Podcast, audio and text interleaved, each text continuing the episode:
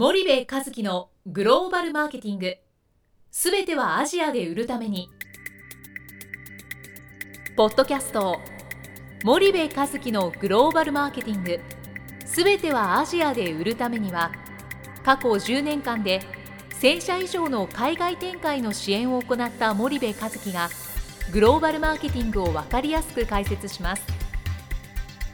グローバルマーケティングとは世界のニーズに応えて利益を上げること。アジアで売るためにはものづくりプラスグローバルマーケティングを武器とした戦略を持たなければなりません。日本には素晴らしい企業が多く存在します。その企業とともにアジア市場を目指したい。再びジャパンアズナンバーワンと呼ばれる時代を作りたい森部一樹はそんな思いを持ちながらこの番組を皆様にお届けいたします。こんにちはナビゲーターの東太郎です。こんにちは森部和樹です。じゃあ森部さん今日はあのはい。まあ今我々はちょっとあるところにいてはい。ディストリビューターとの交渉をいろいろしてたところなんですが、はい。まあちょっといろいろ代理店の、はい。その選び方とか選定とか、うん。こうした方がいいみたいな話あったと思うんですけど、はい選んでからうん。やっぱ契約するまでの間って結構あるじゃないですか。はいはい。でそこってあのーまあ、非常にうん。始まってからビジネスが開始してからうん。その契約前に話したことってうん。結構響いてくると思うんですよね。はいそうするとそれをどうやっていいのか、うん。もしくはまあ外資がどうやってるのかみたいなところをうん。あんまり今までうん。話してこなかったと思うんですけれども、うん。その辺についてうん。ちょっとお聞きしたいなと思ってるんですが、えっとそうですよね。まあえっと全体的な流れで言うとえーディストリビューターの候補をうん。洗い出して、はい。そこに訪問をして、はい。絞り込んでいって、はい。えーいわゆるロングリストショートリストって話ですよね、うんうんうん。でその絞り込んでいって最後数社に絞り込まれて、はい。そことおストラテジーの話とかをしていくわけですよね。うん。で最終的な1社が、まあ、選ばれるとか、はい。2社が選ばれるっていう話だと思うんですけど、はいその最後の、まあ、1社とかとうの、いわゆる話うん。条件の話とストラテジーの話に、多分大きく分かれると思うんですけど、はい。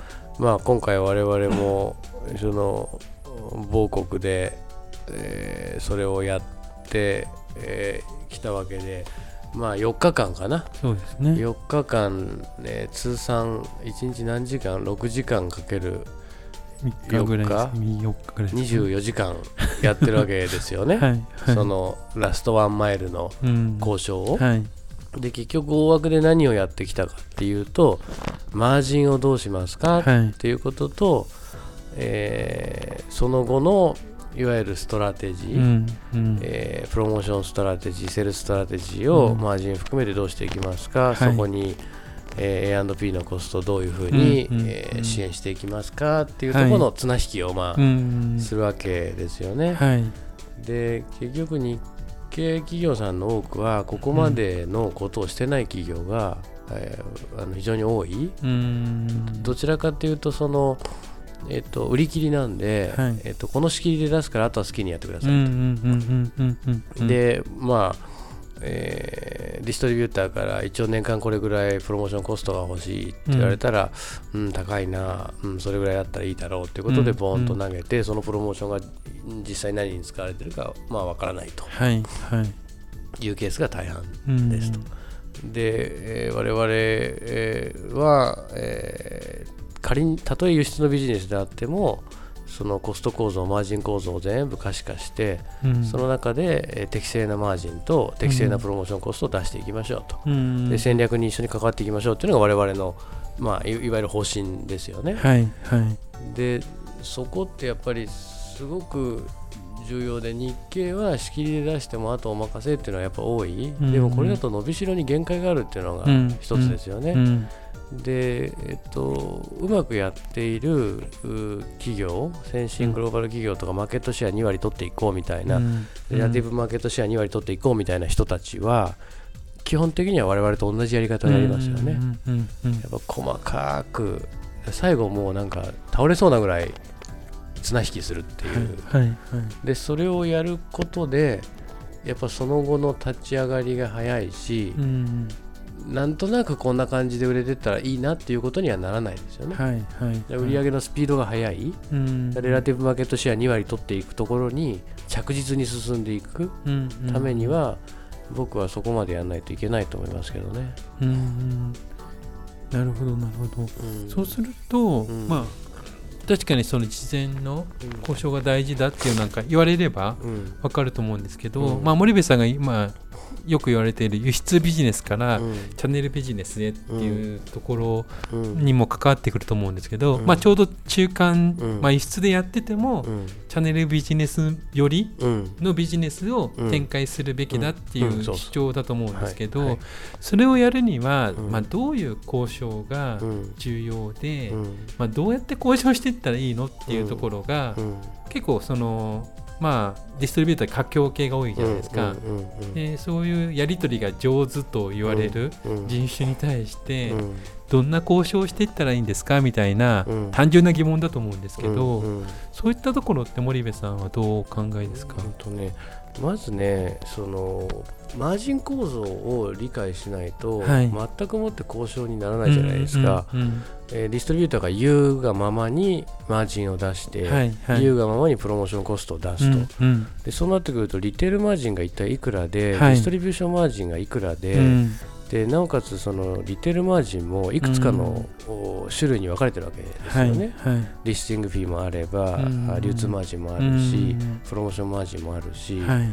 えー例えばあメーラーみたいなあのものもあれば、はい。あのカタログ広告みたいな、うん。そういうプロモーション系のものもあるしはい。でそれがマージンとプロモーションフィーを一緒になっちゃってる場合もあるしね。一緒になってない場合もあるし、ディストリビューションのマージンに関しても、まあ、あのバックフロントでリテール含めてこう考えてるところもあれば、はい。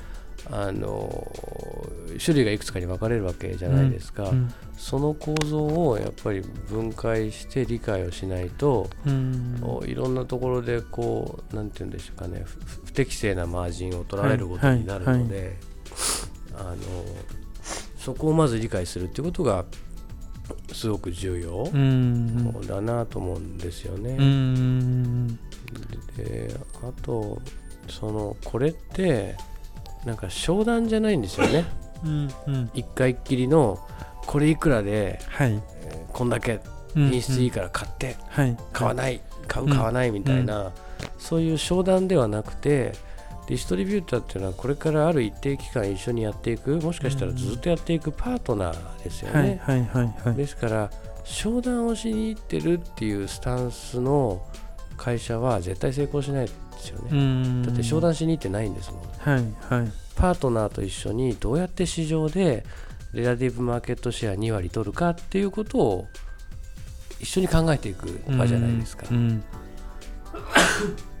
ごめんなさい。なので、そこのマインドがまず入り口から間違ってたら、なかなか難しいと思います。うんこのエアコン、すごいね、なんか、寒いん寒いんです、ホテルが。すいません、皆さん。なるほどそうすると商談じゃなくてまあパートナーになるためのうん。まあう打ち合わせなのか、パートナーになるためにいろいろ歩み寄らなきゃいけないってことですかね。そうですね。うーんその商談だと、うんまあなんでダメなのかっていうのは単単純に言うとどどんな感じなんですかね。商談は一回きりの話じゃないですうんか。うんうん、だからその場、その場良ければ全てよしみたいな。はいはいはいで、。パートナーっていうのは、最低でも1年。うん通常23年はやっぱり一社とずっと付き合っていって、はいそれでここでこのままやっていくか、うん、いや切り替えるっていう話をしていくわけですよね、はい。でそうすると継続的に売り上げを上げていく相手なのでう、んうんそうするとやっぱりどちらかが腹落ちしてないとうまくいかないわけですよね。はい。両方がこれだったらやろううん。とよし一緒にやっていこうって、うん。こう手を握る。はいはいしかも長期的な握手をするわけじゃないですか、うんうん。商談っていうのはあ今回1回きりの握手なんで、うんうん。そこはもう全く次元が違いますよね。なるほど。うんわかりました。じゃあちょっと今日はお時間になりましたので、はいあのまた次回よろしくお願いします。はい森内さんありがとうございました。はいありがとうございました本日のポッドキャストはいかがでしたか？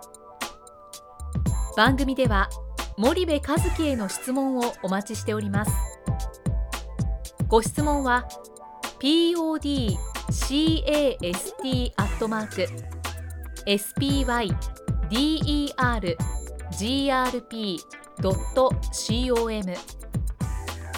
ポッドキャストアットマークスパイダー grp.com までお申し込みください。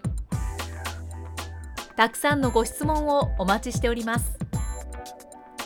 それではまた次回お目にかかりましょう。